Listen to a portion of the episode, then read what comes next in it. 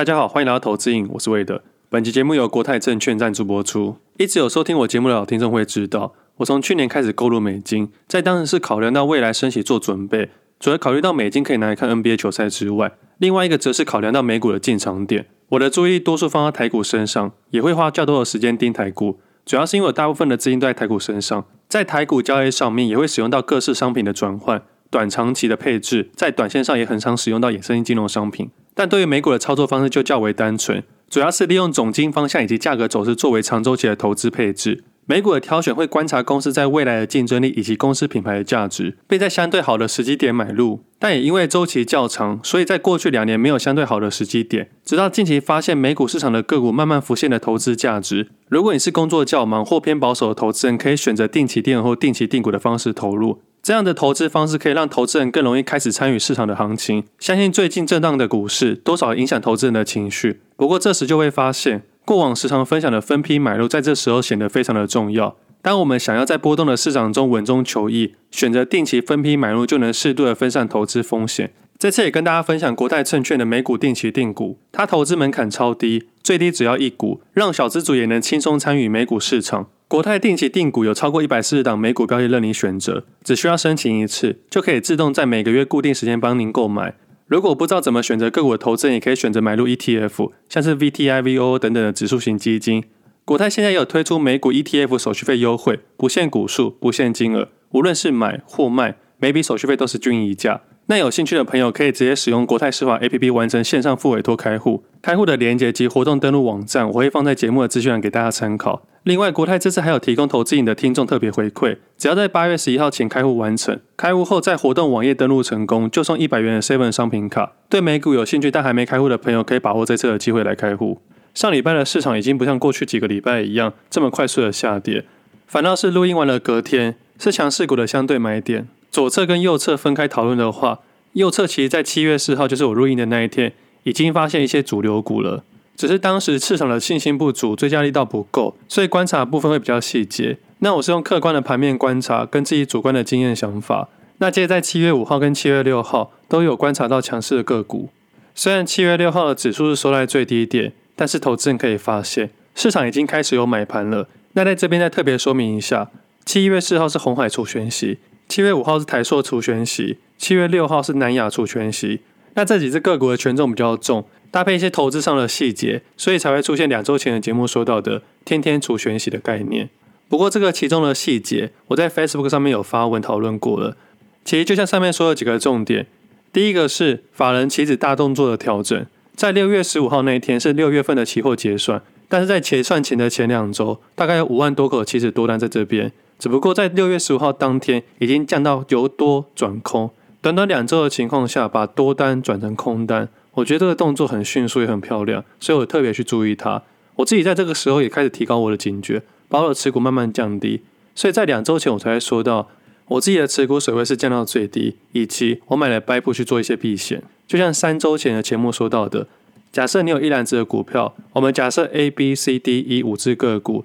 假设 A、B 个股是全值个股，开始快速的下跌，在过去两年只涨不跌的概念来说，多数投资人可能会犯的错就是把正在上涨的个股或一些没有下跌的个股把它卖掉，去做出加码摊平的动作，也因为这样子可能产生连锁效应。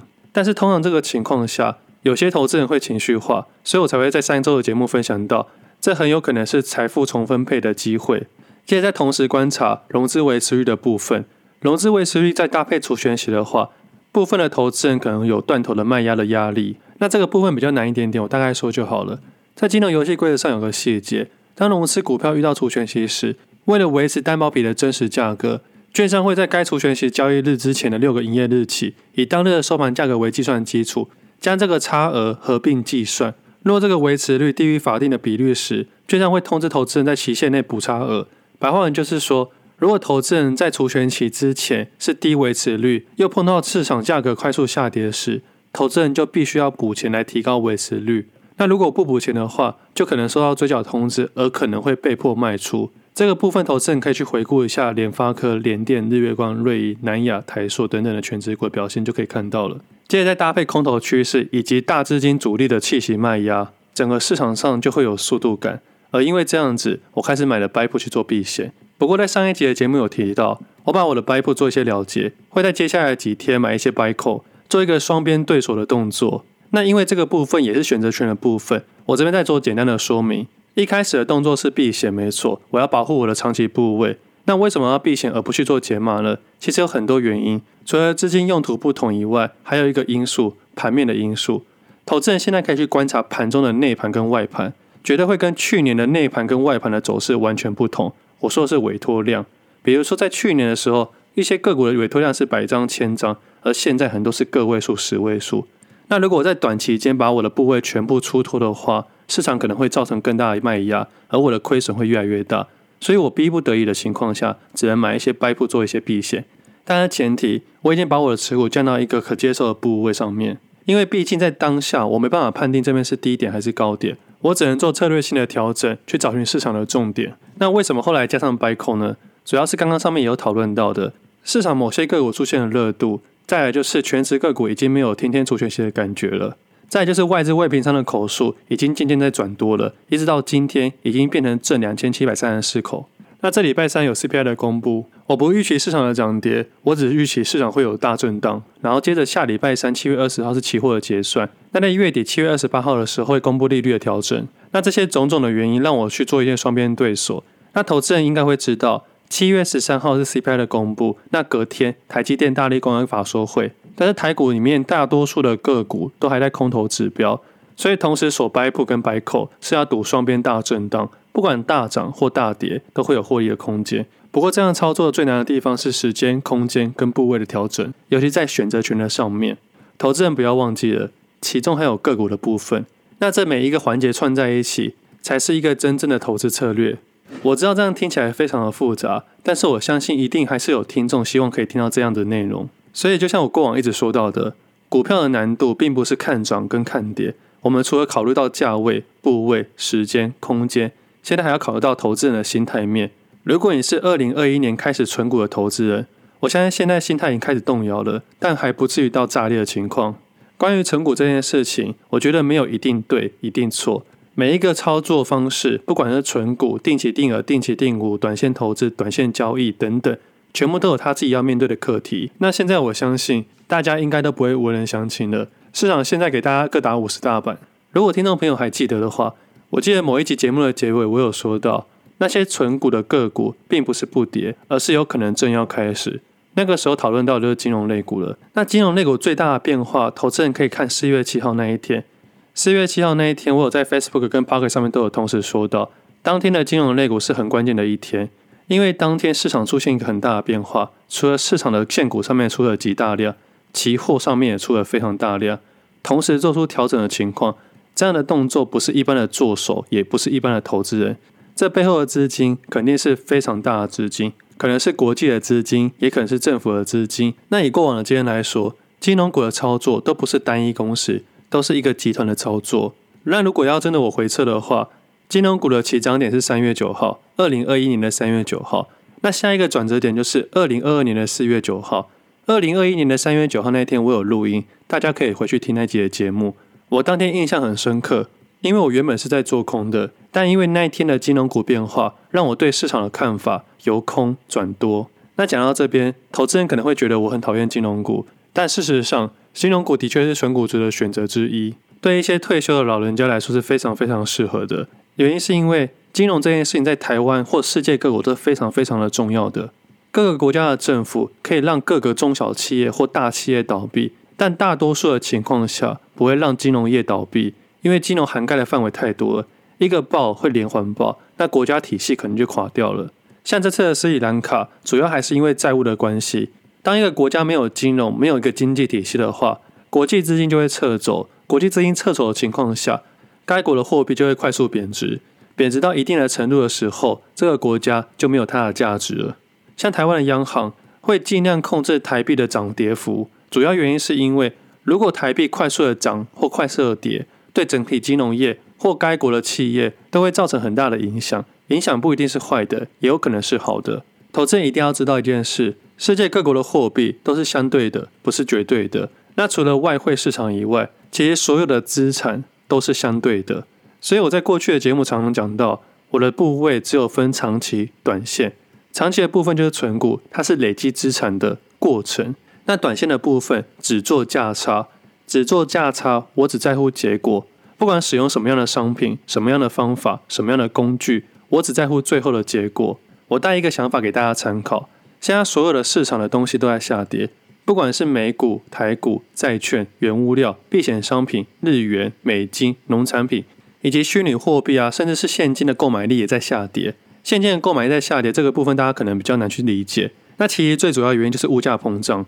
美国上月的 CPI 是八点六 percent，台湾是三点五九 percent。那民生必需品上涨的情况，代表我们的实质购买力下跌。所以其实啊，我过往的节目一直分享到，现金也是一档标的。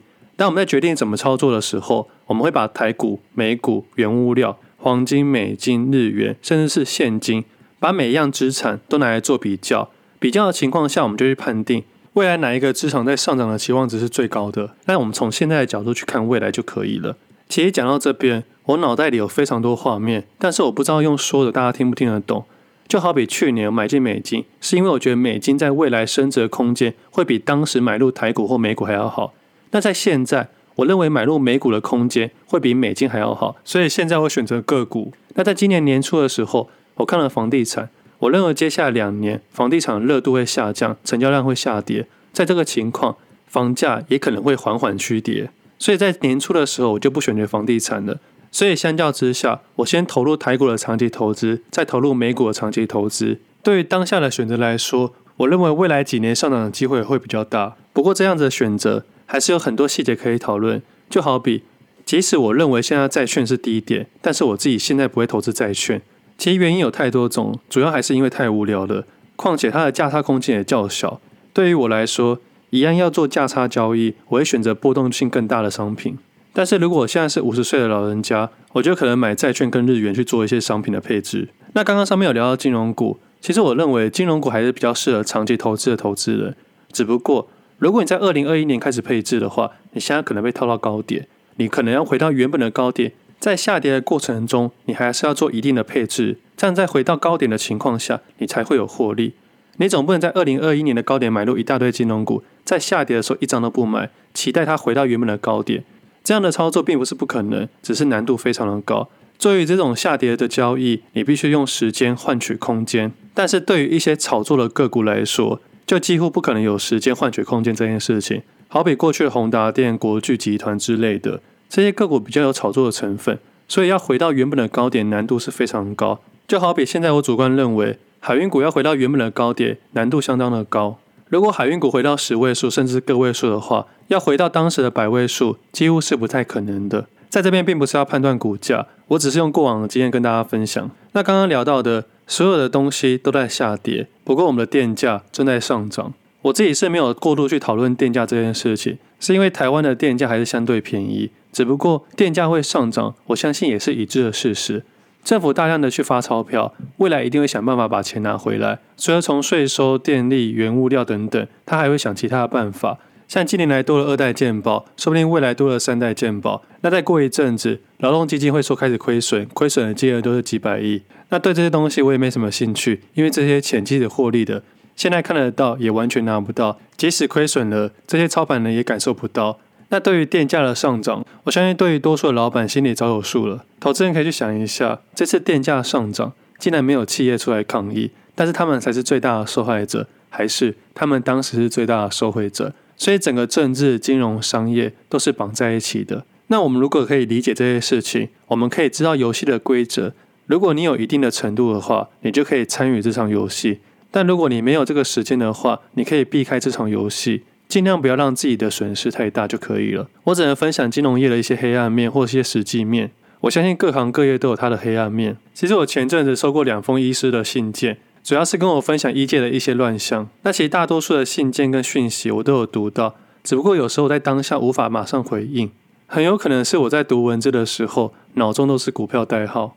但其实我觉得啊。中医跟西医有点像是理论派跟实际派的差别。多数人会相信科学的西医，但是不可否认的是，世界上还是很多问题是西医跟科学没办法解释的。就好比在做投资分享的时候，多数人喜欢看大家分享的理论跟数据，但实际上的细节跟实际面反而是多数人比较没办法接受的。但是啊，这种没办法接受的，通常都是最有效的。我在这边并不是说西医跟中医的差异，我是说理论跟实际上的差别。我没有任何的医学背景，我只是把我投资上的感触分享给大家。所以每每我在分享的时候，我都尽量把理论跟实际做结合，希望可以用大家听得懂的方式去分享交易市场那些看不懂的东西。其实这也是我这两年改变最多的。我自己是一个超级实际派的，很多事情我都认为做了才会知道。我只要看到有人可以成功或快要成功，我就会去挑战看看。不管是游泳、跳伞、潜水，甚至是交易，都是每个人对于交易一定有一个方向跟目标。我自己也有个目标要前进。我相信此刻的听众朋友们也一定都有，但也因为我们期望的财富终点不同，而交易的方式有所不同。那其实现在行情较差的情况，我们投资人要去想，当初我们买的是彩票还是股票？如果你当初买的是股票，你反倒不是专注于情绪，而是专注于价格跟趋势。每一次股票的好买点，都是那些买彩票的人的痛点。在目前市场不友善的情况下，我们交易的策略才要更完善。那最后再稍微聊一下交易市场。目前自己短线上会观察光学类股、网通类股、轮胎类股跟车用类股。那长期配置上面目前还是偏保守看待。在央行紧缩政策搭配物价膨胀的状况下，今年的财报还没有公布，目前多数的坏消息都没有反映在各公司的盈利跟获利身上。不管是紧缩政策、收回资金、物价膨胀以及电价上涨，都还没有反映到各公司的营收获利身上。投资人不要忘记了，过去两年这样发钞票的情况下，会让很多公司的营收成为假象。这个部分我之后再好好跟大家分享。所以真的要说的话，我现在觉得是第一只脚，但是第二只脚会下探多深我不知道。但以过往的经验来说，至少还要几个月才会发小财报的坏消息。但投资人也不要过度恐慌。因为接下来行情会让投资人更容易分辨一家公司的好跟坏。在上涨行情的时候，连恐龙都会飞；那在坏行情还在上涨的公司，就很有可能是短线上的主流股。每一次的最佳买点，都一定是某一些人的最坏卖点。过去一直分享到，投资市场是零和游戏。过去可能不相信，现在应该会相信了。我们做的短线交易市场，就只是价差游戏，玩的不只是数字，还有人性。那最后的部分，还想跟大家分享，这次录制的投资你的完整交易逻辑。有些听众朋友跟我说，我在这个时候分享线上课程是非常吃力的。其实，在这个时候分享线上课程才是我故意的，原因是因为现在是空头行情，大家对于交易市场是非常的谨慎跟理性。也因为这个谨慎跟理性，我分享课程的时候，我才会更加的安心。这样的分享不会像过去两年一样。很多投资因为赚钱容易而胡乱交易，反倒是现在经过市场的一片洗礼之后，我相信有更多的投资人会相信价格。